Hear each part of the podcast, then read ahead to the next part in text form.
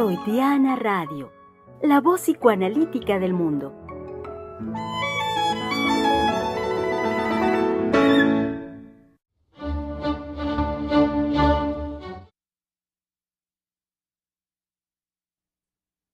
Comenzamos con mucho gusto las transmisiones en vivo del mes de julio.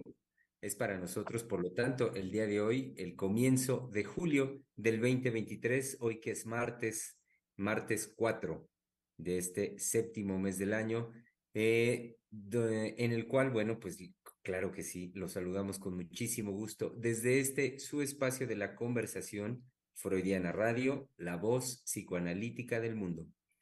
Eh, los analistas del Centro de Investigación y Estudios Lacanianos, reitero que eh, con mucho ánimo, con mucho, mucho ánimo, aunque a, veces no parezca, o nuestras, este, ustedes no ven a los compañeros, pero luego con nuestras caras pareciera que el ánimo es dubitativo, o que cambia, o que hay o,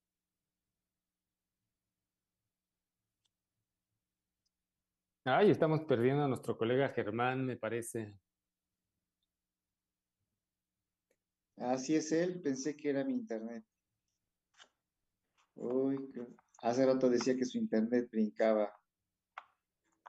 Brincaba y era este algo impredecible, ¿no? En eso estaba este, nuestro colega que nos estaba este, presentando, estaba introduciendo el tema el tema de hoy, para iniciar con el mes de julio. Y ya nos estaba capturando en el ánimo, ¿no? De cómo entramos.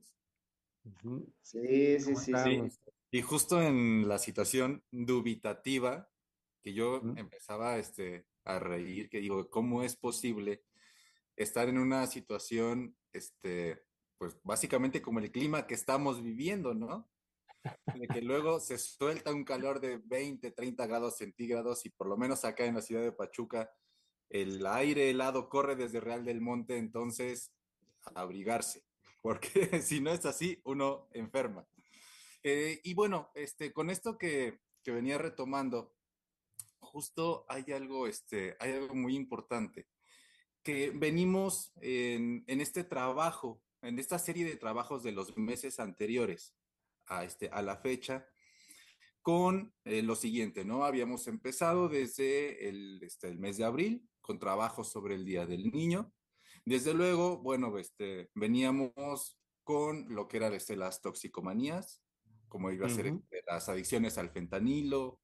Este, posteriormente, bueno, este, el, eh, mayo, el mes de mayo, el día de este Día de la Madre y también el 15, que es el Día del Maestro y cómo íbamos, a, este, íbamos llevando nuestro recorrido con esa intensidad que nos proponía la doctora Heiser, ir desarrollando, ir trabajando, hasta el mes de junio con el Día del Padre, ¿no?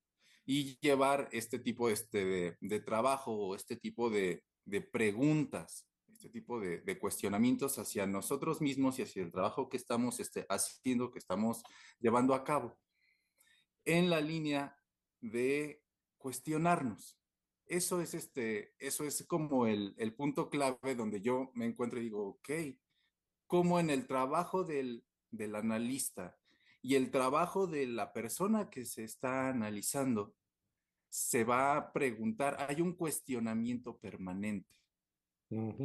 Eso es lo que, este, lo que venía yo este, pensando ahorita en la introducción del trabajo. Sí, Sí, así es, hay un cuestionamiento permanente. Ya llegó este Germán nuevamente, que se había ido, que estaba capturando nuestros estados afectivos, nuestra, imagen en Zoom, y de repente se fue, se esfumó, se lo llevó el Internet. Exacto, por andar haciendo esas graciosadas, exacto, el Internet me llevó. Y aquí Oscar nos recordaba, haciendo todo un recorrido por los meses anteriores, eh, lo que hemos estado este, trabajando, sobre todo las preguntas que se han lanzado, los cuestionamientos que nos ha hecho la doctora Silvia y que los hemos llevado también aquí a las transmisiones de Freudiana Radio. ¿Mm? Y usted nos iba diciendo qué cosa para hoy, para este mes. Sí, por supuesto, gracias Misa. ¿Qué cosa para hoy? pues eh, la doctora nos, nos lleva de inmediato a plantearnos una interrogación. Y de hecho, el título en específico de nuestro programa de hoy es Una interrogación para nuestros escuchas. Sí, a partir de lo que la doctora previamente nos señalaba en el sentido de que, bueno, em, julio nos lo dijo claro la doctora, era el momento que ella estaba esperando para poder lanzar esta interrogación a nuestros escuchas y además un tiempo de espera eh, a que llegaran con certeza los efectos que este, veíamos venir posteriormente a la pandemia efectos en, en las personas, efectos en nuestra vida emocional. Em, entonces, eh, nos decía la doctora, bueno, ya al día de hoy hay una certeza al respecto de cuáles son los efectos que, se, que esta experiencia ha producido en todos nosotros. Y bueno, eh, era un tiempo que habíamos esperado para que dichos efectos se manifestaran y entonces poderlos atender ahora sí con efectividad. Eh, esto, pues como, como lo saben ustedes, querido público, que nos escucha, que nos sigue desde justo desde comienzos de la pandemia, esto obedece al compromiso que tenemos, que hemos tenido desde el día uno, y no solo de la pandemia, sino eh, la postura de la doctora Heiser en la creación del centro de investigación. Por lo tanto, postura del centro de investigación es siempre ser atentos, ser sensibles a los signos de los tiempos, a lo que mm, eh, el tiempo, nuestra gente, nuestra comunidad demanda de nosotros como analistas en, esta, en este compromiso de vida de escucha, de escuchar al otro.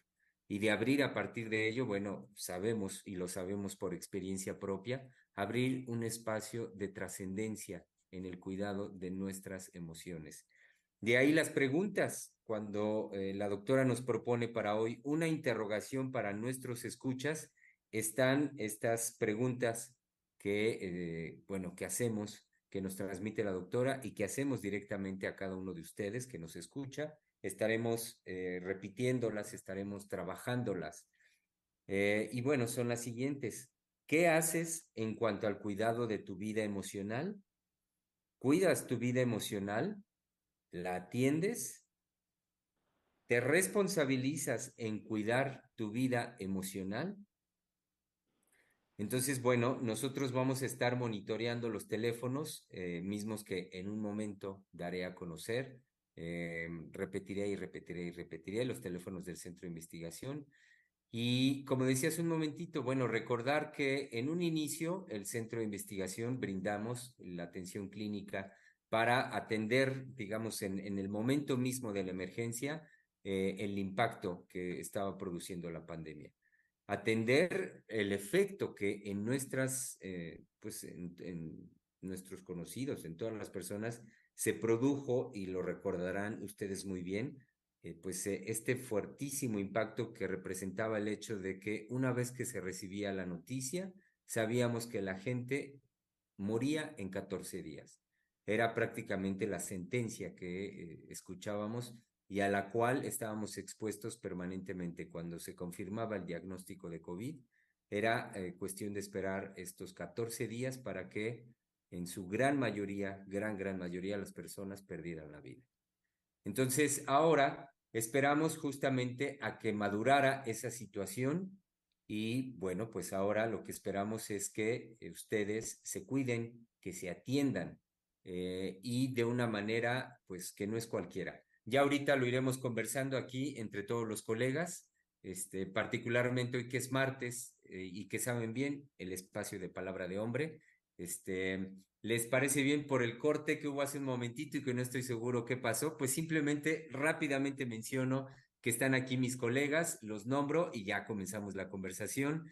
Eh, Misael Montes de Oca en la Ciudad de México, Oscar Hernández en Pachuca, la Bella Irosa, Einar Hernández en el Estado de México, allá en las instalaciones de eh, Santa Lucía, eh, por allá está. Entonces, bienvenidos, queridos colegas, como bienvenido nuestro querido público. Y bueno, he aquí la conversación, una interrogación para nuestros escuchas. Sí, es importante hacer y recordar a nuestros radioescuchas, hacer el recuento de, de dónde venimos, bien como lo hacía este Oscar, de este inicio de año, pero también este, hacer memoria con nuestros radioescuchas de qué nos ha sucedido, es decir, qué nos ha acontecido, de cómo se dio esta iniciativa por parte y esta creación de Freudiana Radio por parte de la doctora Silvia, y que cuando iniciamos el confinamiento fue este, por, bueno, por causa de la, de la pandemia, por el COVID. La respuesta de la doctora fue inmediata frente a este impacto que mencionaba Germán. ¿Cuál, es el impacto? Eh, este, y que era una exposición permanente, como usted lo mencionó, Germán, era enterarse que podía llegar la noticia de que un familiar, eh, una persona cercana se contagiara de COVID y, este, bueno, porque ahorita que lo nombro así, uno no esperaba contagiarse, ¿no? Sino siempre era el otro el que se iba a contagiar, pero yo no, que esa es también una, este, una colocación que escuchaba muy seguido, ¿no? Pero como él eh, era finalmente estar también en ese temor de no me voy a, este, no me vaya a infectar yo, ¿no? Y saber que en 15 días, 14 días, 15 días, eh, había, este, bueno, la persona fallecía, ¿no? Ese era el terror, era el temor de que fuera este, ocurrir. Entonces era un desgaste enorme, ¿no? Y frente a eso, eh, digamos, la iniciativa inmediata de, este, por parte de la doctora fue la atención clínica gratuita que se sostuvo por más de un año. Por más de un año se estuvo anunciando, que de hecho todavía se sostiene por ahí una, este, un anuncio que quedó en la página web, que no la, este, no la he modificado, pero ahí quedó, en donde todos los analistas que conformamos el centro, eh, bueno, dimos nuestra información, nuestros teléfonos y estábamos disponibles para que cualquier persona que estuviera este, necesitando la atención inmediata, porque eso sí, era inmediata, como este, para atender este impacto, ah, y que pudiera, que pudiera una persona hablar con un analista, que eso no es cualquier cosa. Es decir, que se pudiera inmediatamente, este, y que se hizo circular esta información, pero a lo que voy es que no es cualquier cosa poder hablar con otro, en este caso un analista, y poder hablar de ese impacto de alguien de mi familia se acaba de infectar y no sabemos qué hacer. O no sé cómo me siento, no sé qué es lo que va a pasar. Y muchas veces también era la imposibilidad de hablar de lo que estaba pasando. ¿no? Es decir, la dificultad de poner palabra a, eh, digamos, el, lo intempestivo del impacto durante el confinamiento. O bien, también estuvo los este, efectos de, de, estar en soledad, de estar en el confinamiento, de no poder ver a los otros, ¿no? Claro, me refiero a quienes estaban de alguna manera, este, pues siguiendo las recomendaciones, ¿no? porque hay quienes siguieron pues, en la fiesta, ¿no? Así que también fue otro efecto de, ay, sí, vamos a infectarnos y pues ya haces anticuerpos, ni te vas a morir, ni no, te va a pasar nada, ¿no? Y claro que pasaba, ¿no? Y hacían las famosas fiestas COVID. En fin, ¿no? Este, es decir, que circulaba mucho en el caso de los jóvenes, ¿no?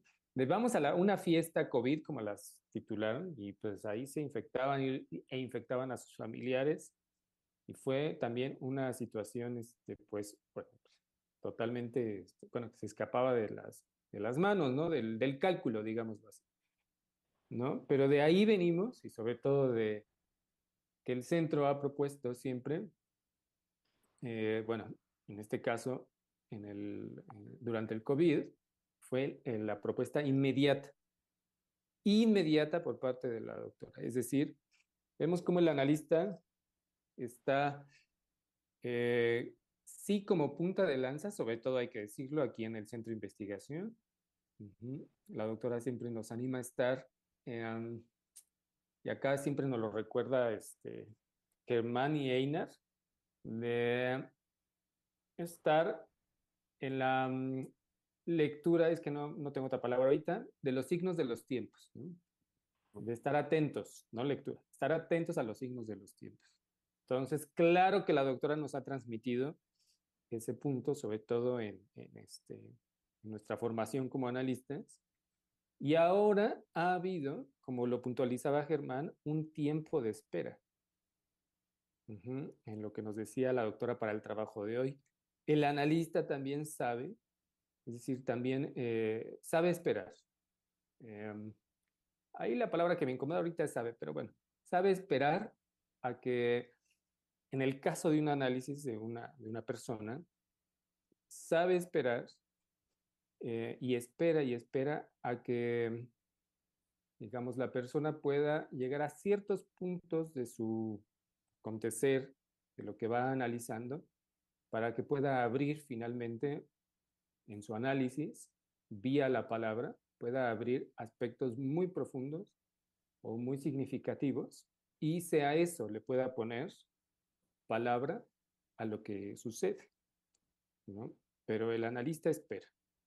Y ahora nuevamente, este, en el caso de, este, de, lo que nos transmite la doctora para el día de hoy, es como eh, también ha esperado a que pase un tiempo, em, digamos, en que los efectos de la pandemia, del confinamiento, de esto que nos decía hoy nuevamente Germán, de este impacto y esta exposición a la posibilidad de morir, que no es cualquier cosa, ¿no?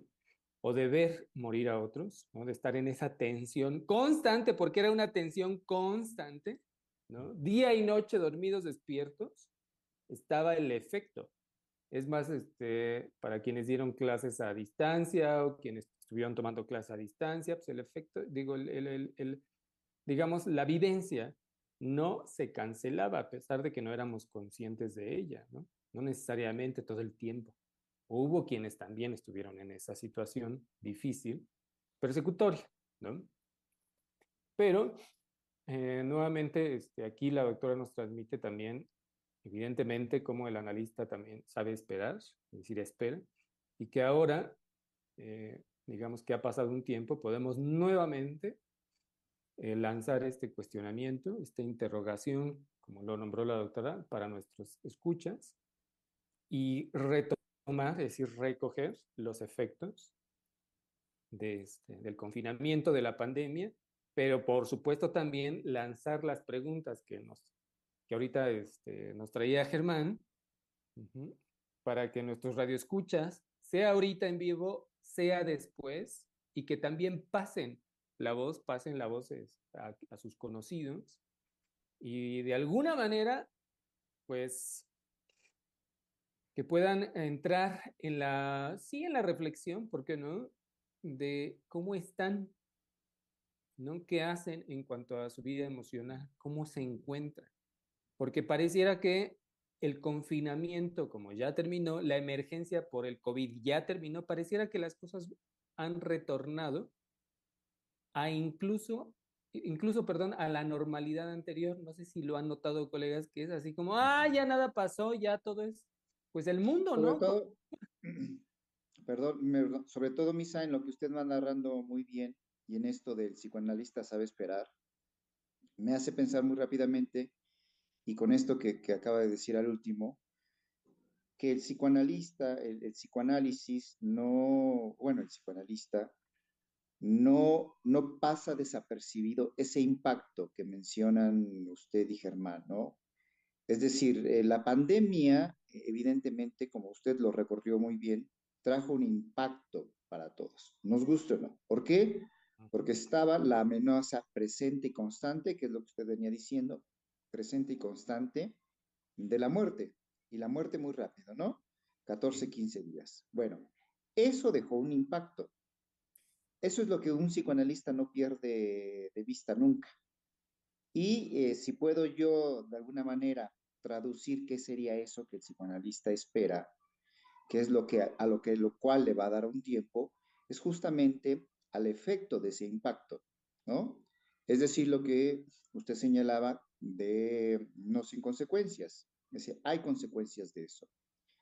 Porque en efecto hemos entrado en una inercia, así todos, ¿eh? me incluyo, en una inercia de ya terminó la pandemia, ya regresamos a la realidad, ya hemos ido recuperando la vida y ya, es decir, ese impacto nos desentendemos de él, lo, este, lo desechamos, pero eso no significa que no esté. Entonces, creo que eh, esta, este llamado, esta interrogación para, para, nuestros escuchas y por supuesto también para nosotros, de eh, el cuidado de la vida emocional, porque es la constante que, se sostiene en estas tres eh, preguntas, que las, que las, si me dan chance, las vuelvo a leer. ¿Qué haces en, en cuanto al cuidado de tu vida emocional? ¿Cuidas tu vida emocional? ¿La atiendes? y te responsabilizas en cuidar tu vida emocional, la constante ahí en las tres es el cuidado de la vida emocional, ¿no? Es decir, cómo ha impactado, cómo impactó la pandemia en tu vida emocional. Eh, y eso el analista no lo pasa desapercibido, ¿no? Es decir, no es que como pues ya pasó, como dirían algunas, en algunas psicoterapias, lo que importa es el presente, pues ya libramos la muerte, porque pues, evidentemente los que seguimos en los que estamos vivos, sea que nos hayamos contagiado, sea que no, pero no nos morimos, ya libramos todo eso y lo que sigue, ¿no? Es decir, vivir en el constante y el eterno presente y el pasado pasado fue, ¿no? ¿Para qué, para qué nos detenemos en pensar lo que pasó? Pues ya quedó atrás el pasado y luego como estamos en la inercia del capital, de la modernidad, de lo, de lo este, permanentemente nuevo, de que las cosas ya no duran, es decir, de la renovación, la renovación, la renovación, la renovación, la renovación de todo, la actualización de todo, pues ya que, pues sí, este, hay, que, hay que estar un poco atentos en que uno se puede volver a contagiar de COVID, pero como ya tenemos 20 mil vacunas en, este, en el cuerpo y eh, a la mano, pues ya, ¿no? Entonces, em, me parece muy, muy importante y además, algo que siempre introduce la doctora Heiser y este centro es justamente que eh, no podemos dar por hecho absolutamente nada y no podemos pasar desapercibido eh, principalmente aquello que sabemos que es traumático para el ser humano, que deja una huella imborrable y que, como usted también lo decía, Germán lo decía, pues ya tenemos las, eh, vamos a decir así, las evidencias de recoger los efectos de eso. Ahora, quizás nada más quisiera hacer una pequeña acotación. Eh, decía yo que lo que se sostiene en estas tres preguntas es el cuidado de la vida emocional. Quizás ahí nada más pudiera yo introducir una pequeña distinción a qué nos referimos con cuidado de vida emocional los psicoanalistas para no confundirlo con cualquier psicoterapia, ¿no? Porque también, no me acuerdo quién de ustedes lo dijo, el psicoanálisis no es psicoterapia, el psicoanálisis no es ninguna terapia. Entonces, al escuchar nuestros radioescuchas, cuidado de la vida emocional, pues se pueden unos muy rápido apresurar de que, bueno, hay que cuidar la vida emocional. Y quizás pudiera yo entrar por el lado de la distinción, por ejemplo, en el mundo educativo, cuando hablan de las emociones, se refieren, lo voy a decir así, a los sentimientos, es decir, a lo que yo siento en la conciencia. Me siento feliz, me siento alegre, me siento triste, me siento enojado, me siento desorientado, pero es un sentir, un sentir que pasa por la conciencia. Hasta hay una película de eso, ¿no? O ya hay varias películas que tristeza, enojo y lo ah, representan en Disney este, con un monitos, ¿no? Este, la tristeza es azul y este, el enojo es rojo y ese tipo de cosas. Pero eh, a eso se reduce la vida emocional. No, cuando en psicoanálisis eh, hablamos de vida emocional, pues quizás para algunos será obvio, pero hay que decirlo, nos estamos refiriendo a la vida emocional inconsciente. Es decir, aquello que desconocemos y que determina justamente ese me siento feliz, ese me siento alegre, ese me siento enojado, ese me siento triste, que aparentemente sabemos por qué eh, nos sentimos así, pero sobre todo que la vida emocional inconsciente siempre representa una paradoja. Por ejemplo, usted iba mencionando muy bien, Misa, cómo en algún momento se hacen que las fiestas COVID. Es ah, decir, al inicio de la pandemia. Ajá. ¿Y qué me hizo recordar? Cuando usted también señalaba cómo algunas personas tomaron una postura de a mí no, yo no me voy a contagiar, me hizo que una de las primeras observaciones que yo hice durante el primer año es cómo por el lado de los hombres había un salir de sus casas bajo la justificación de que tenían que trabajar, pero era un salir a exponerse, porque ni siquiera era voy a trabajar y me cuido, ¿no? Me pongo el cubrebocas, me lavo las manos, todas estas indicaciones que había, sino tal cual era exponerse. Entonces, ¿y qué es lo que como psicoanalistas ahí escuchamos de la vida emocional? Que el sujeto o muchos sujetos se sirvieron de la pandemia para contagiarse y para llevar la muerte a su hogar. A esa vida emocional nos referimos. Es decir, es una vida que puede parecer contradictoria en el sentido de, bueno, yo no me quiero enfermar, yo no, yo no quisiera enfermar a mi familia, pero en la forma que procedo en mi vida cotidiana frente a esta pandemia, lo que se devela es mi intención de llevar la muerte a mi hogar. Esa es la vida emocional que nos llevamos. Y de esa no se hace cargo cualquiera, ningún terapeuta. Bueno, eso quería precisar. Sí, sí, sobre todo que es la apariencia de la contradicción. Entonces, ahí hay que este, señalar cómo la clínica psicoanalítica es como ningún otra. Y hay que este, decirlo repetidas veces, la clínica psicoanalítica, que es ya ha sido sostenida por más de 100 años, ¿no? Que se sostuvo todo este, durante el siglo, el siglo pasado, no, no, hay, es decir, no hay posibilidades de compararlo con ninguna otra clínica. En, en lo que venía diciendo este Einar, no, no este, el psicoanalista no se va en la finta de la contradicción, la toma lo toma en cuenta, finalmente eso está presente en la vida, este, como lo decía usted, Einar, consciente, el referente consciente que es general, es decir, es mundial, de bueno, este, somos seres racionales, ¿no? Conscientes de nuestros afectos, que son de distintos colorcitos. Toda la escuela cognitiva que pues, se ha diseminado, que es la que más está en, digamos, en la, cultura, eh, como enseñanza de la identificación de las emociones básicas, ¿no? Y que se sigue enseñando, ¿no? Pero que, eh, digamos, la clínica psicoanalítica, al introducir los, eh, eh, digamos, la dimensión inconsciente, es decir, el inconsciente y lo inconsciente, abrió por completo y radicalmente y para siempre. es un, es un pues bueno, un rompimiento con todo lo que había sido la historia de la humanidad punto.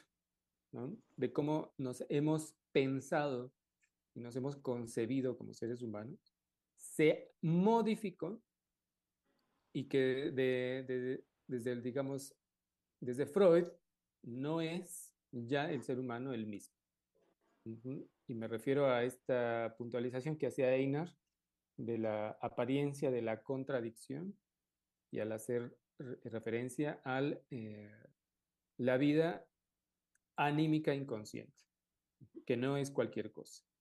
Entonces, la clínica psicoanalítica es una clínica como también lo... Bueno, los radioescuchas que ya llevan tiempo escuchándonos han vivido también, han experimentado en vivo y a todo color en los programas este, los efectos inmediatos que son transmitidos por un analista vía la palabra.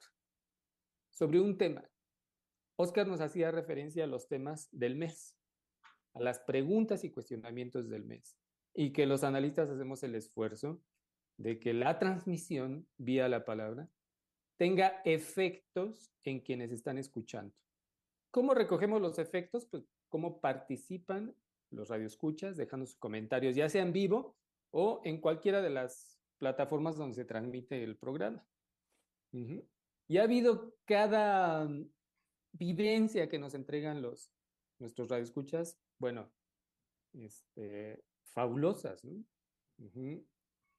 Eh, cuando se habló, recuerdo mucho la experiencia de, un, de, un, este, una persona que escribió sobre, que se hablaba sobre lo rápido de las redes sociales, también durante el confinamiento, ¿no? Y que fue este, trabajado este, magistralmente. Estaba la doctora Silvia, la doctora Adriana y no recuerdo si fue un programa del miércoles, también estaba el doctor Germán, pero que nos, eh, bueno, les permitió a nuestras colegas tomar la palabra viva, de, digámoslo así, de, viva voz, la palabra de del radio escucha y ser este, en ese momento trabajada. Pero ¿a qué me refiero con todo esto? A la dimensión que ha tenido que el psicoanálisis sea la cura por la palabra. Entonces, no es una clínica cualquiera.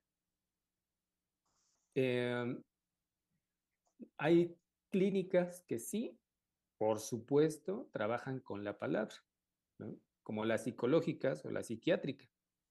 Pero la dimensión que introduce el psicoanálisis al ser la cura por la palabra no es cualquier cosa. Fractura y ha fracturado el que no es vía el medicamento y no es tener este, hace un momento que hablaba con la doctora, de que se, me decía de que se tiene una cajita de herramientas, bueno, pues ahora saco el martillo para darle a la emoción de color rojo y pues este, así la voy apaciguando para gestionar bien mis emociones. Ah, porque ahora es gestionar las emociones, ¿no? Para mantenerse en estado zen, para que mis emociones no me molesten. Ajá, que, que no me sean eh, latoses. es decir, y es muy curioso cómo se quiere llevar las emociones y cómo se entienden la vida afectiva, para no decir emociones ahorita, pero la vida afectiva a, una, a un punto cero, ¿no? A un punto en el que no me moleste, no me mortifique, no me sea incómoda lo que yo siento, lo que yo piense y lo que yo sienta a pesar de no saber qué es, ¿no? Que eso es lo maravilloso también, ¿no? Que las personas pueden llegar a decir, pues, quién sabe, algo me ocurre pero no sé qué es. Entonces, pues mejor prendo la tele y me distraigo, ¿no? Bueno, o veo mis aplicaciones. Es algo que introduce este, el psicoanálisis, que es inédito. Como es caso por caso, es uno por uno, es introducir en esta experiencia de, de la escucha, de sentirse escuchado. Mm, muchas veces, eh, justo eh, va a haber este, personas que pueden ir con un psicoterapeuta, pueden hablar con amigos, pueden inclusive hablar, este, no sé, a un canal de televisión y exponer ahí su caso. Sin embargo, la respuesta de un analista que lo ha escuchado y lo ha tomado a la palabra, genera en esa persona esa experiencia, esa vivencia de que hay alguien que me escucha y que va a ser un, un continuo o un más allá de que alguien más me escucha, a ir, irme en mí escuchando y que eso tiene un lugar y hasta puedo decir también tiene un valor. Eso es la importancia que puedo encontrar en lo fundamental que puede brindar el psicoanálisis, reconocer a un otro por cómo es, por sus formas de satisfacción como tal, entonces, no es, no es ni para este, ni para educar, ya lo decía la doctora, ¿no? Los imposibles, que es educar, gobernar, incluso podemos decir psicoanalizar, pero ¿cómo se va a llevar ese imposible del análisis este, a, a la vida? O sea, eso es lo que, este, lo que me pongo, lo que me pongo a pensar. Y Em, hay algo más que también les quería compartir. En esta cuestión de que ya lo decía el doctor este, Misael, de la palabra, el psicoanálisis es la cura por la palabra. Y como ya mm, en más de 100 años, este, ha puesto la posibilidad de preguntarse este, a, a una persona por él mismo de una manera completamente diferente, de una manera donde se va a ser responsable, constituye. Ahorita lo quiero llevar como un terreno un poquito más de la vida cotidiana, pero este, no tengo este, el, ahorita el recurso como para hacer el puente. Sin embargo, bueno, es lo que primero, quería compartir. Primero lo que se abre es que pueda hablar de lo que le pasa. Sí. De entrada. Es decir, de entrada lo que se abre, como usted lo venía diciendo, es el encuentro con un otro que me va a escuchar. No, no me va a evaluar, sino me va a escuchar.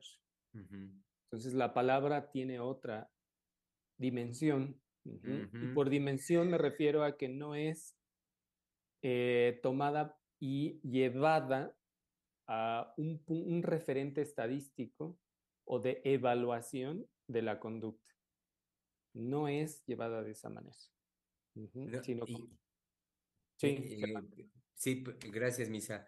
Es que me hace pensar, ahorita usted eh, citó nuevamente, se citó a sí mismo con esta, eh, esta expresión que nos ha transmitido hoy de la palabra en, en otra dimensión, esa otra dimensión de la palabra. Entonces, ya desde hace un momento que lo había dicho, me hizo pensar en que se trata eh, no de la dimensión concreta que ahora escuchamos en todos lados y lo escuchamos muy fuerte.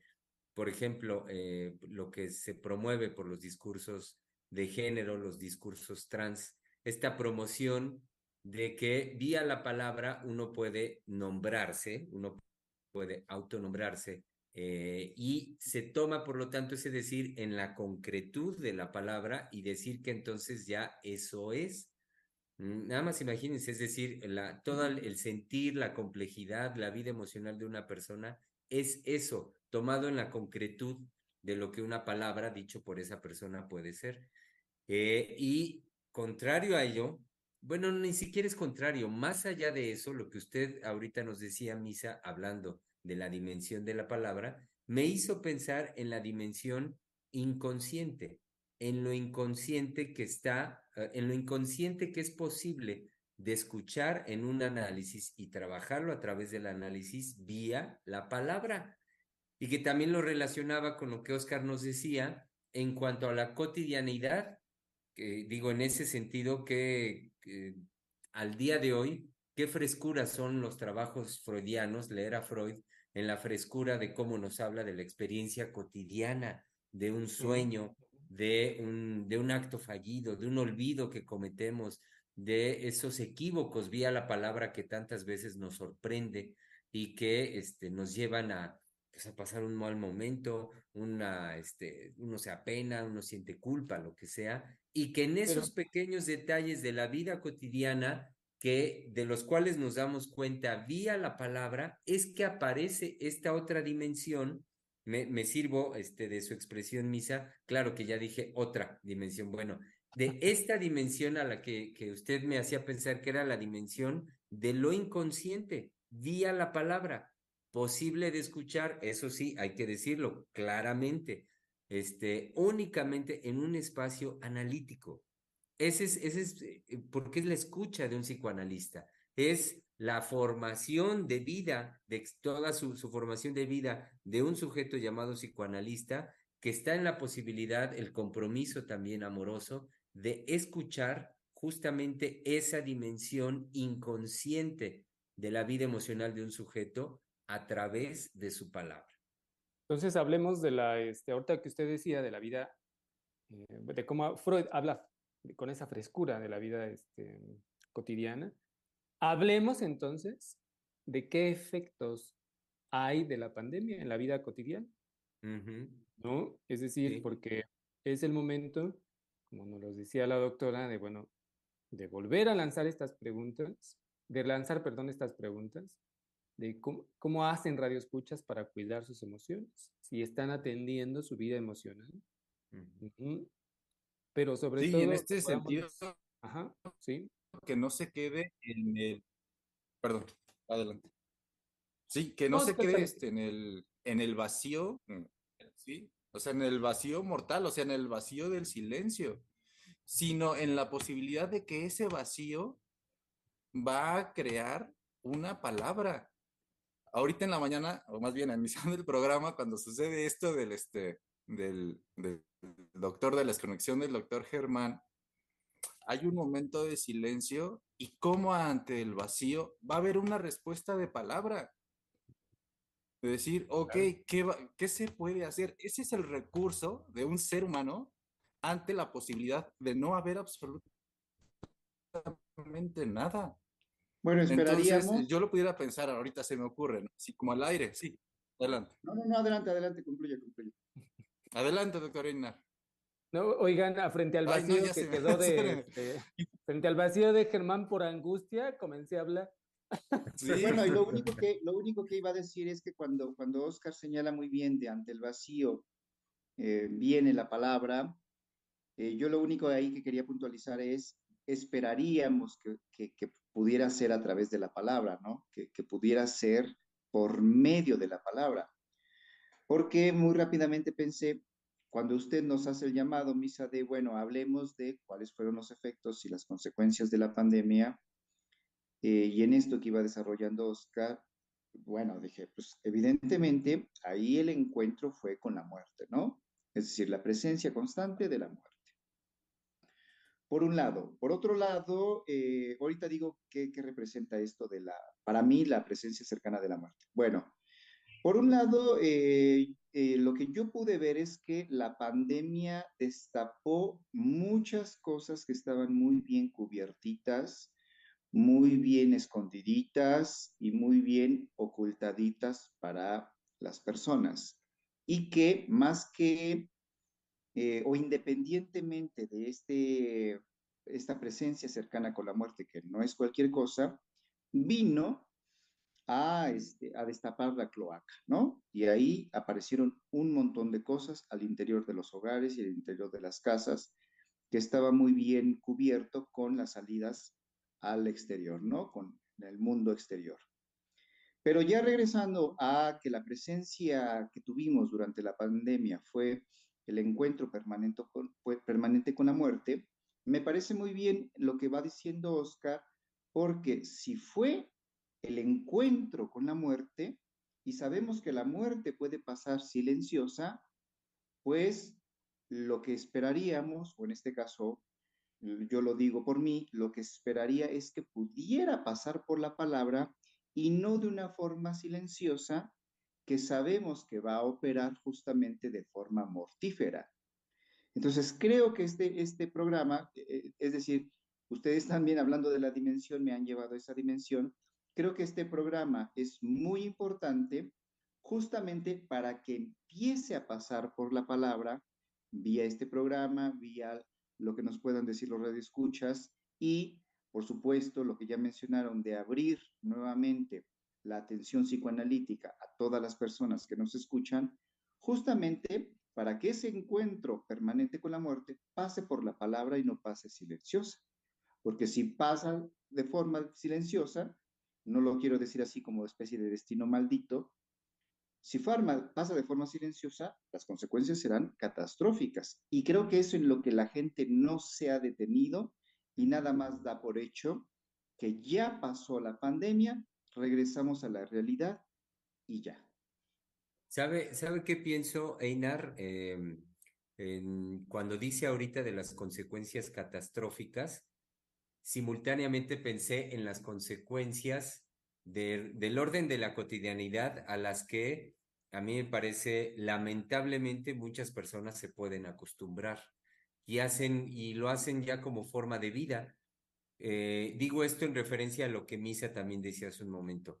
Es decir, que eso que se queda en el silencio se traslada cotidianamente a lo que hoy muchas personas y reitero, lamentablemente viven ya como hábito eh, de ansiedad, de angustia, de eh, alteraciones nerviosas, simplemente alteraciones, de falta de sueño.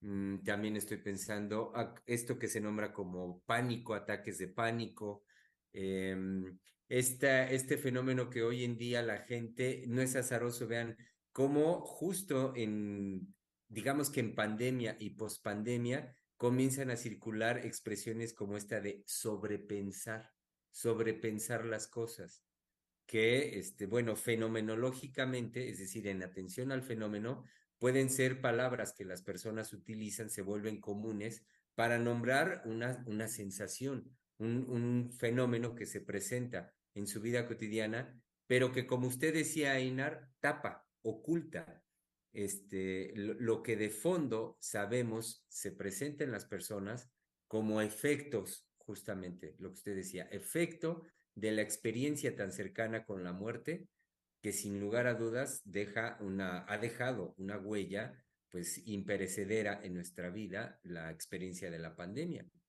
Entonces, eh, a, a, todo esto que, que ya es cotidiano, y lo reitero, ustedes ahorita igual pues dirán algunas más. A mí me vinieron ahorita a la mente eh, pues la, la ansiedad, la angustia, estos momentos de pánico, el sobrepensar, eh, miedos, los terrores nocturnos, la falta de sueño.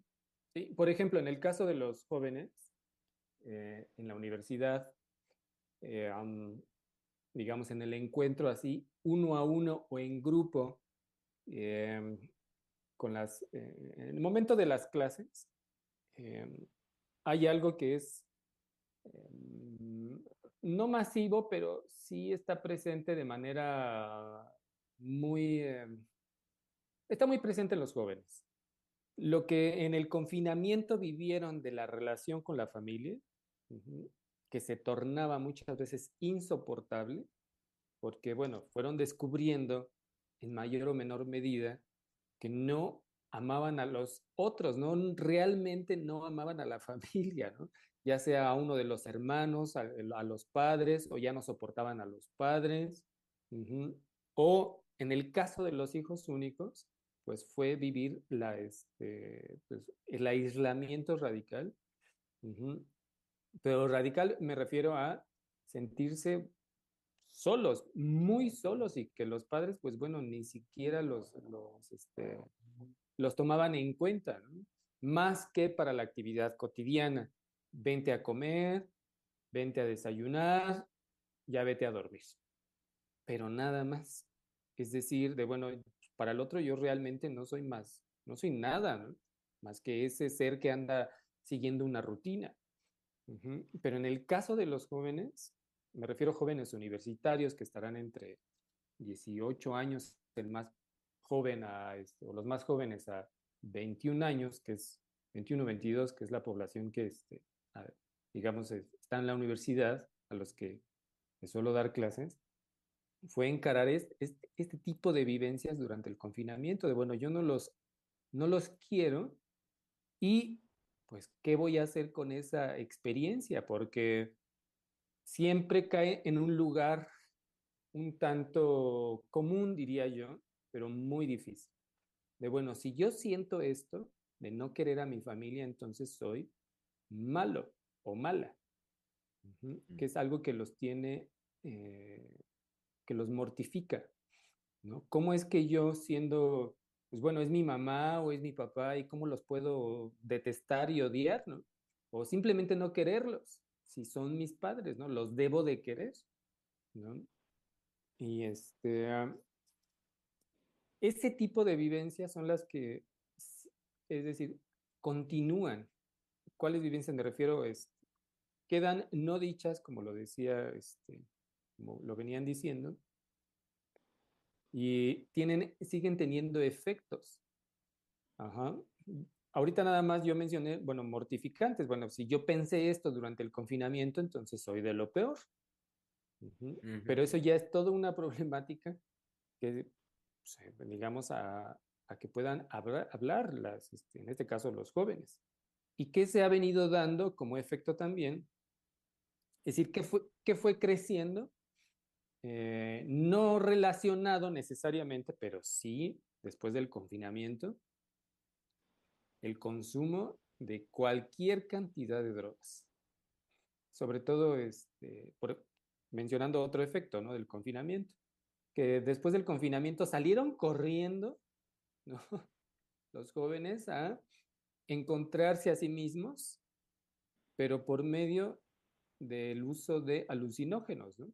Como la ayahuasca o los Mm. hongos alucinógenos o esta El peyote, la experiencia del peyote. o el sapito que le llaman también, que es un, un hongo, me parece alucinógeno, si no mal recuerdo, a lo mejor lo estoy confundiendo con otro, pero que fueron, este, pues que se ha venido promocionando como una vía para resolver todo lo que, todo lo que enfrentaron y se han venido enfrentando. eh, sí, durante el confinamiento, que fue donde más se, eh, como que se dio este, esta promoción, ujú, saliendo del confinamiento, pero que ya venía dándose en, em, digamos, desde el, un par de años antes del confinamiento. Creo que alguna vez lo conversamos, no lo recuerdo bien. Em, si lo conversamos entre todos, que les decía un, un artículo por ahí que salió de que ahora en, el, en Estados Unidos sobre todo, y ocurriendo a nivel mundial, pero que en Estados Unidos se reportaba que las personas ya no recurrían a las psicoterapias, sino más bien a esta, este tipo de encuentros vía el, alucin, eh, el alucinógeno, es decir, la Ujú. sustancia este, Ujú. que, acabo de, que acabo de mencionar, como una vía terapéutica más Ujú. rápida y efectiva que el tiempo que toma, y eso es muy importante del tiempo que toma. Además, más excitante, ¿no? Sí, porque el tiempo que toma el encuentro con un otro no es cualquier cosa. El tiempo, la distancia, y ahí nos vamos con lo que decía Freud, ¿no? Tiempo, distancia y dinero. ¿no? Nos volvemos a encontrar con algo ya dicho este, anteriormente por Freud en cuanto a la oposición, eh, ¿cómo lo llamaba él? Las resistencias al análisis, ¿no? Sí. pero este, que ahora pues siguen, siguen vigentes, de otra manera, pero siguen vigentes. Y otro, otro efecto, eh, en esto que, muy en la línea de lo que venía diciendo este, Einar, de lo que se destapó, que lo hemos señalado muchas veces, durante el confinamiento, eh, sí para los jóvenes, porque les digo, pero pues es quien, eh, a quienes, digamos, tengo a la mano de encontrármelos en los pasillos y que me dicen, oiga, profesor, ¿puedo hablar un momento con usted? O, este, o en las clases que son clases que están, digamos, de alguna manera, pues, que facilitan el poder, el que, el que puedan hablar de cómo se sienten. Fue encontrarme con que el, el- dichos muy, em, bueno, los jóvenes decían que su vida no es lo que pensaban, ¿no? Que no les era satisfactorio. Y que durante el confinamiento, bueno, caer en la cuenta de eso, pero era, este, pues, insoportable, es decir, muy doloroso y muchas veces insoportable. Y que al retornar a las actividades, pues es, recuerdo mucho una palabra dicha por una alumna de una desorientación, es decir, de que se sentían como, como si estuvieran este, buscando un letrero, es que no recuerdo muy bien, déjenme retomar el, punto, Em, como quererse orientar y, en una calle, ¿no? Como cuando uno está norteado, esa era la expresión. Me siento norteada en mi vida, ¿no? Estoy desorientada porque no le, no le encuentro sentido. Y según yo estaba muy segura de lo que quería. Pero vivencias de ese estilo son las que siguen vigentes después del confinamiento. Sí. Por eso es las preguntas de, bueno, ¿qué están haciendo? Si están atendiendo esos, es- e- esas vivencias de su vida emocional a quien nos escuchan o todavía las están dejando pasar, que por eso es muy Sí. importante que, bueno, se puedan comunicar, ¿no? Que ahora, este, hay que decirlo, este, a- a- que puedan atenderse con un psicoanalista del centro de investigación, por supuesto, a costos accesibles, hay que decirlo. Oiga, y, y de veras, Misa, ya iba yo a hacer ahorita eh, otro comentario con- por lo que me hizo pensar, pero qué bueno que dijo esto porque me hizo caer en la cuenta de este que no he dado los teléfonos a nuestro público. Oiga, ya ve. Sí. Estamos aquí este, haciendo el esfuerzo de que, oigan, atiendan, atiendan su vida emocional. Hay efectos del confinamiento, están vigentes. Es más, hay que decir, no puede dormir. Sí. Este, no, y además eh, hay que agregar, hay que agregar este, las pérdidas reales que se tuvo. Eh, es decir, eh, todas aquellas personas que por esta pandemia se, se, fue un ser querido, y a veces no solo uno, sino dos o más, y que fue una experiencia, yo llegué a escucharlo de, varias personas, ¿no? No necesariamente en la clínica, pero sí llegué a escucharlo cómo la pandemia, aunque ahorita podamos decir, bueno, duró dos años, dos años y medio, tres años, es decir, que le ponemos un tiempo cronológico, como para eh, muchas personas la pandemia apareció de la nada, porque así fue, apareció de la nada, y como una especie de sombra negra, bueno, ellos no lo decían así, yo estoy construyendo esta metáfora, como una especie de sombra negra llegó y se los arrebató. Y para las personas, para los familiares que quedaron, para los seres queridos que quedaron, era una experiencia así de, pero es que mi familiar, mi mamá, mi hermano, quien haya sido, estaba sano. Es decir, en la observación eh, cotidiana, la persona estaba sana. Podía tener, sí, pues no sé, cuestiones de edad, pues este, ciertos malestares, qué sé yo, pero estaba sana. Entonces, aparece la pandemia se los lleva y se va. Y ahí queda un vacío enorme porque, insisto, no había el antecedente de que pues la persona ya venía enferma, si se contagia, que sabemos que eran los de mayor riesgo, ¿no? Los adultos mayores o los que tenían alguna, este, una situación de, de, digamos, de desequilibrio en ciertos órganos y que podían ser este, los los que quedaban con mayor amenaza. No, no, no, en muchos casos, a, eso a esos me estoy refiriendo, es que estaban en, la observación, en, en, lo aparente sanos, llega y se los llevó, e insisto, y no solo fue uno, a veces fueron hasta dos familiares. Este, entonces, Ahora que usted dice se los llevó, me llama la atención como dice se los llevó, de cómo queda la experiencia, ¿no? ¿sí? Eh, eh, por eso lo digo así, es decir, no es de que, ay, vino, enfermó, pasó por una situación difícil y murió, no es, se los llevó, por eso hasta lo planteaba como una especie de sombra que pasa y se los lleva. Entonces hay duelos. Vivieron y bueno, ¿qué hicieron con eso? Hay duelos no elaborados, es decir, eh, que todavía mm, faltaría ¿no? que eso pueda pasar como lo estamos proponiendo, por una experiencia analítica, pero sobre todo con el encuentro con un analista. ¿no? Ok, entonces ahora sí, esperen un momentito, Misa, por favor, por favor, para que tomen nota nuestro Ya no lo vamos a interrumpir. Todo nuestro público escucha para ustedes y para, para su familia, para sus vecinos, sus amigos, para quien quiera que se encuentre cercano a ustedes. Es, a mí me parece de gran importancia que compartan nuestros números telefónicos, compartan lo que en general nosotros estamos insistiendo el día de hoy y transmitiendo eh, bajo la línea de lo que nos propone la doctora de, un, eh, de una interrogación, de un momento de interrogación muy importante para, para cada uno de nosotros al respecto de estos efectos ya hoy, pues podemos decir bastante claros dejados por la pandemia. Entonces, comuníquense con nosotros, hablen a los teléfonos del Centro de Investigación y Estudios Lacanianos. Un colega, un analista, habrá de tomar su llamada, ese es un hecho, y a partir de ello podemos, por supuesto, establecer la, eh, el contacto, establecer la posibilidad de abrir un espacio clínico de escucha para cada uno de ustedes. Dos teléfonos. El primero es el 55 56 80 76 86. Lo repito, 55 56 80 76 86. Y el otro teléfono es 55 55 93 24 38.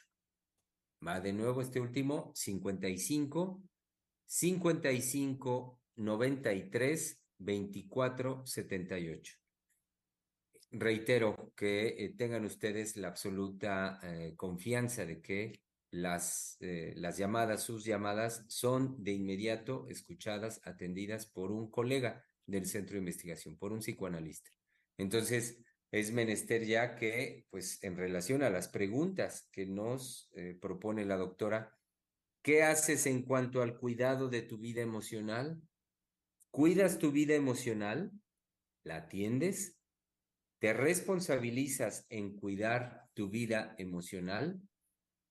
Entonces, eh, como bien decimos, no echar más en saco roto, ni tampoco eh, pues hacer concha, también decimos popularmente, o hábito.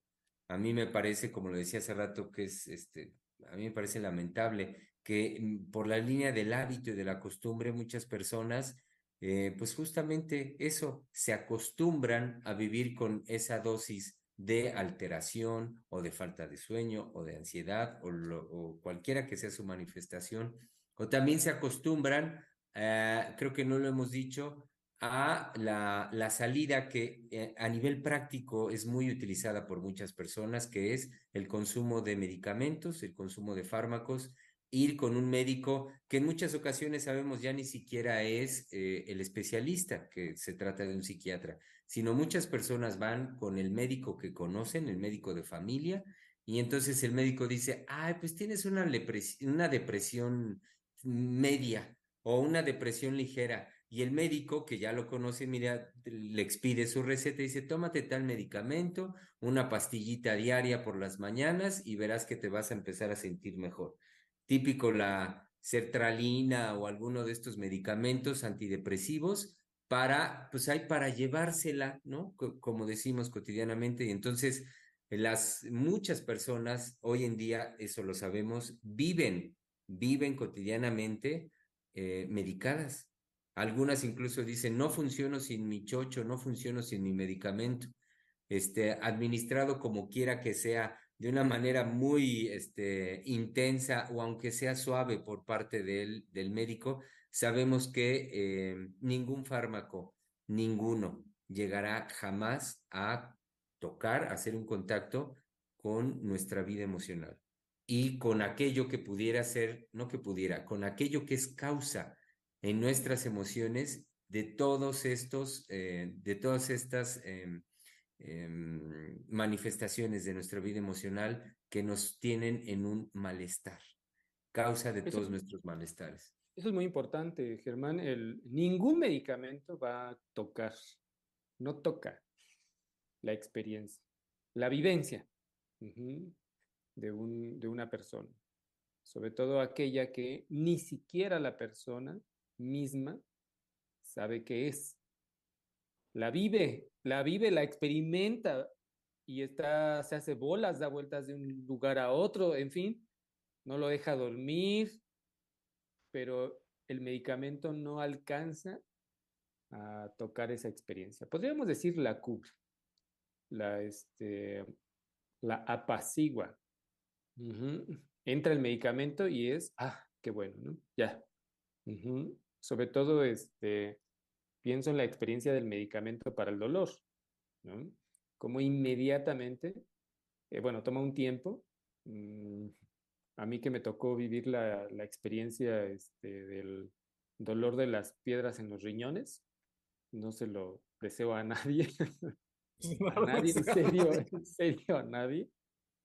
Eh, y que aún así, el, bueno, me tocó nada, nada más por unos minutos que no hiciera efecto el, medicamento para el dolor. No, no saben. Eh, pero una vez que ya este, tomado el medicamento o inyectado, 10, eh, 15 minutos el alivio es así de, ah, no se resolvía el problema de la piedra porque había que esperar pues, que hiciera su tránsito, eh, pero que finalmente este, el efecto del medicamento era eh, cubrir, es decir, eh, inhibir la, experiencia de dolor, pero no se resolvía el, el, evento, bueno, lo que estaba sucediendo. Pues ahora que Germán decía esto, es como el medicamento sí tiene un efecto y en los casos más, este, digamos, difíciles, bueno, se usa, pero no alcanza a tocar la experiencia y sobre todo aquella experiencia de las personas que no es eh, ni siquiera accesible eh, a ellos mismos, me refiero a la conciencia, ¿no? Si no es esa inquietud o es ese dolor profundo o esa inquietud o esa vivencia de me siento extraño y quién sabe qué es. Bueno, el medicamento imposible, imposible que lo cubra, es más, imposible que lo inhiba. Uh -huh.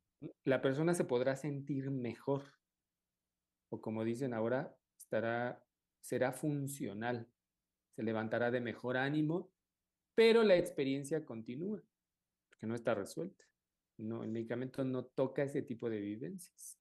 Inhibe las sensaciones en el cuerpo a nivel corporal, pero sabemos que la vivencia, es decir, lo que una persona está, ¿cómo decirles? Lo que viene, lo que acontece en su diario vivir cotidiano, no es únicamente, y no, es decir, una vez que se procesa, me refiero al, eh, sustrato, digamos, este, biológico, no se queda ahí, no se queda en, digamos, en lo que se puede inhibir con el medicamento. Me estoy refiriendo a todo el sistema nervioso, a este, corteza cerebral, me estoy refiriendo a todo eso. Es decir, a todo el, eh, cómo están conformados y unidos los sistemas en el cuerpo. Pero la experiencia va más allá de, este, ese aspecto, ¿no? del, digamos, del cuerpo. Oigan, y miren, les comparto en este sentido un comentario que nos hace nuestra radioescucha Mari Carmen Perrusquí Hernández, que nos dice lo siguiente. Bonito día, doctores. Conozco ya varias personas adultas de 40 o más que están muy metidas en estos menesteres de la ayahuasca, energías y esas cosas. Sus terapias son drogados, no sé con qué frecuencia lo hacen, pero a esas personas las noto desencajadas, de malas, intolerantes, buscando ahora los vapes de marihuana. Le salió peor el remedio que la enfermedad. Sí, exacto. Pues, es que no resuelve nada. Nada. Porque ahorita venía apuntando el doctor Misael, no resuelve nada, nada más están en una repetición, repetición, repetición, repetición. En la posibilidad de que, de que el fármaco o la droga lo que va a hacer, justo como le venía diciendo el doctor, pues va a inhibir, pero no va a, este, a apuntar aquello que está presente y que está originando el conflicto en esa persona. Entonces, muchas veces se consumen ese tipo de sustancias justo por eso, porque dice, es que me quiero dejar de pensar, me quiero distraer de eso. Ese es un efecto que va a tener el fármaco, pero que no lo va a solucionar, que siempre va a estar permanentemente presente. Sí, y en el caso de, los hongos y todos estos, la ayahuasca y todo esto, que también está, pues, este, muy en boga, eh, no, no, muy, no tiene mucho, hace aproximadamente dos meses, me llegó al consultorio una madre con su hijo adolescente de 17 años. Entonces ella venía muy preocupada porque eh, pues el hijo eh, ya consume marihuana y lo hace a través de brownies. Entonces ella venía muy preocupada de que pues este hijo pues se le pudiera ir, digamos, dejar ir en el consumo, ¿no? Acabar siendo un adicto y pues eso lo llevara a situaciones mortíferas, ¿no? Principalmente la muerte. Eh, no voy a contar todo, todo el caso, pero este, lo, lo, que aparece en esa, en esa sesión de esta preocupación de, de la madre es que, bueno, ya se había muerto para ella un hijo justamente por drogas. Entonces había ese antecedente en donde un, el hijo mayor de ella, hermano mayor de este chico, este, em, durante un tiempo se había drogado, ya, ya se dedicaba pues básicamente a drogarse, y viene la, justamente viene la pandemia, lo agarra la pandemia pues vulnerable y se muere. Bueno, entonces en ella aparece como este, esta preocupación y este temor a la pérdida del segundo hijo pues estaba soportada por la primera pérdida, ¿no?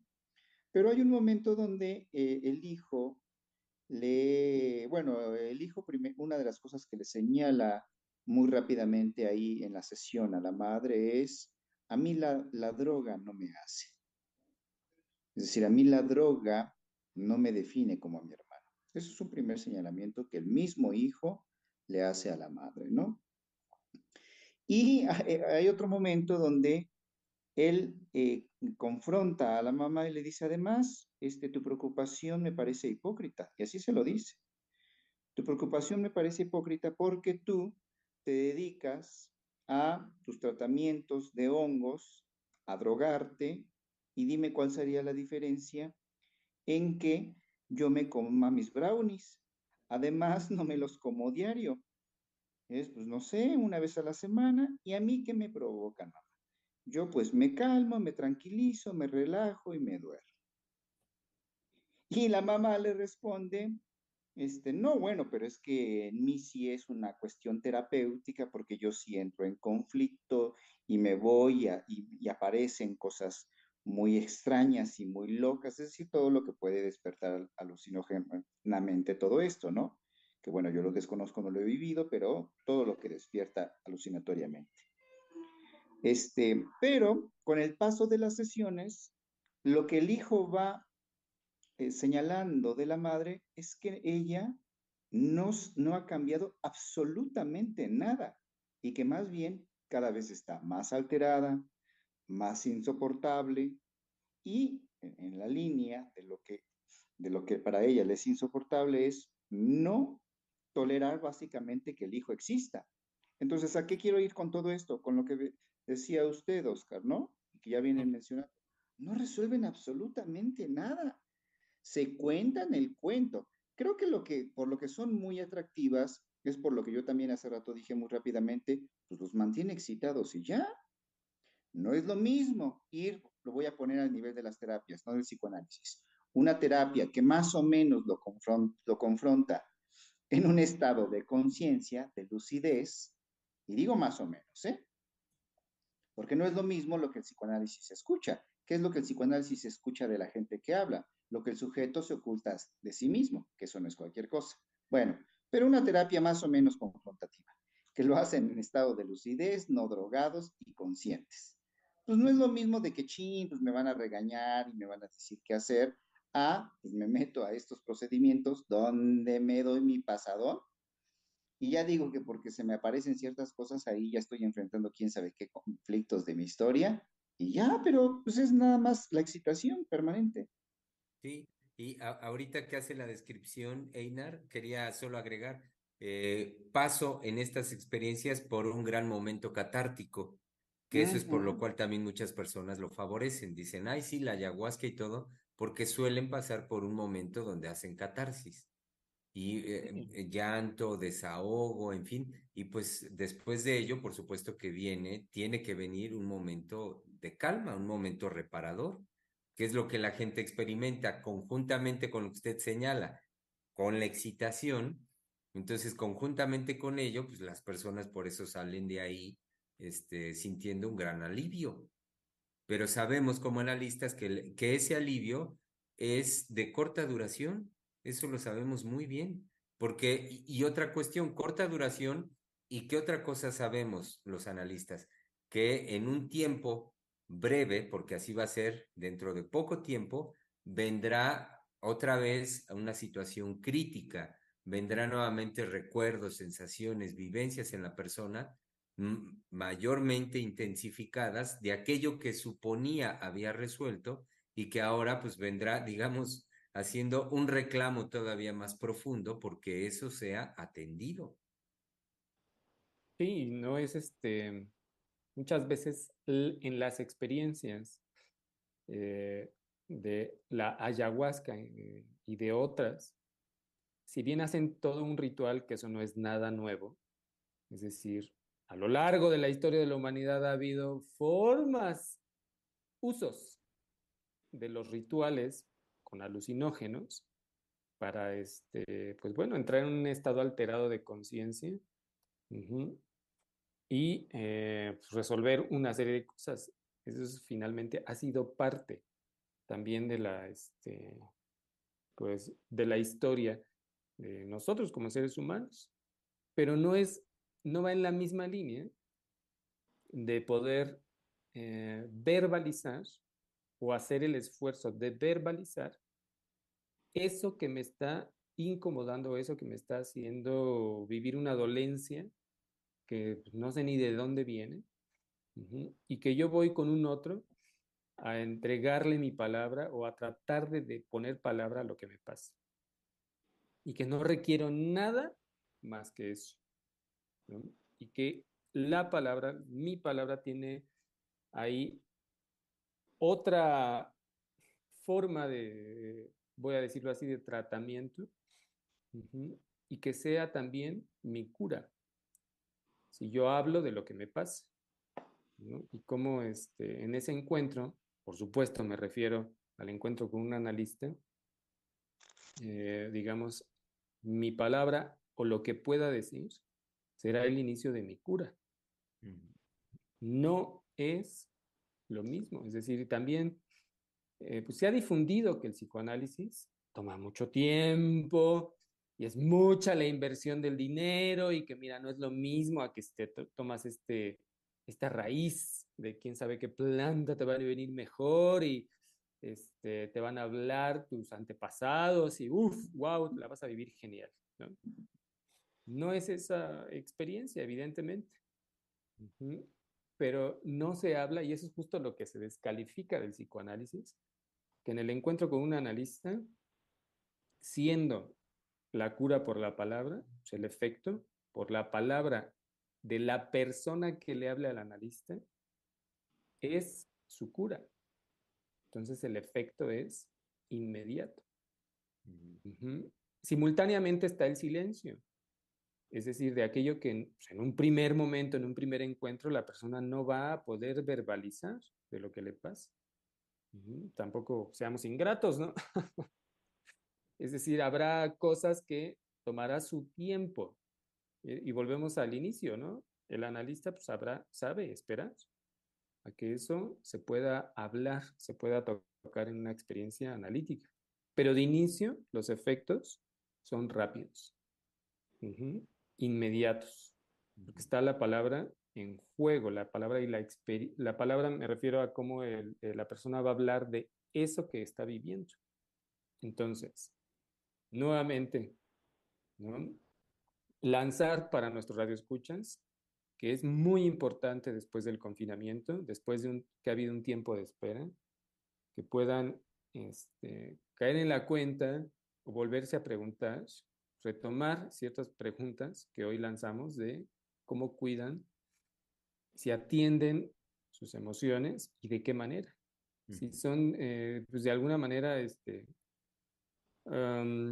si están atentos a cómo están después del confinamiento. Sí, como lo decía Inar, si hay estos duelos que todavía no han sido este, dichos, o bien si después de haber encontrado, se, haber encontrado con lo insoportable de sus familias o de sus parejas o en fin, en el confinamiento, pues todavía hay aspectos a hablar y resolver, ¿no? Eh, o con la vida de uno mismo, ¿no? Después del confinamiento. O N cantidad de cosas, de efectos que nos trajo a todos el confinamiento. Y que es momento de que puedan eh, tomar cartas en el asunto y hablar con un analista. Entonces, que pasen la voz, que pasen la voz quienes nos escuchan de que el Centro de Investigación y Estudios Lacanianos nuevamente pone a este, abre su clínica para que puedan hablar con un analista y que no es este, los costos ahí este, inaccesibles, sino todo lo contrario. Y que no dejen pasar, como bien lo puntualizaba Einar, ¿no? Que pues solo pasa, ya pasó la pandemia, ya, ya nos curamos todos de, este, de COVID con la gran cantidad de, como decía Einar, de, de vacunas que nos han metido. los que sí se dejaron, los que no se dejaron, pero que ahí están a mano, entonces pues bueno, pues ya se acabó, ¿no? No, no, señores, para nada. Hay efectos del confinamiento que siguen estando presentes. Y pues eh, muy bien, Misa, como lo dice, y llegando al término de nuestra emisión de hoy, recordarles que eh, pues para justamente hacer este contacto con nosotros y poder hacer cita con un psicoanalista que, lo, que los pueda escuchar, eh, recordamos el teléfono del Centro de Investigación y Estudios Lacanianos, tome nota, es el 55 56 80 76 86. Va de nuevo, 55 56 80 76 86. Y antes de despedirnos, dar lectura al último mensaje que recibimos del día de hoy también eh, fue por parte de nuestra querida radioescucha Mari Carmen Perrusquí Hernández y que dice, la doctora Silvia, a quien mando un abrazo lindo y con mucho cariño, dijo que no hay que llenar nuestro vacío de basura. ¿Mm? Eso todos los días me hace crear otra forma de vivir mi vacío. Claro que es muy importante la palabra de los analistas. Los escuchamos. Linda tarde. Pues muy bien. con qué bellas palabras. Sí, sin duda. Qué lindo. Con estas bellas palabras, con este lindo mensaje de Mari Carmen, nos despedimos el día de hoy y nos escuchamos eh, pues aquí permanentemente. Saben que está eh, las repeticiones de emisiones anteriores y los programas en vivo que seguimos llevando a cabo los martes al mediodía. Sí, en este su espacio de la conversación Freudiana Radio, la voz psicoanalítica del mundo.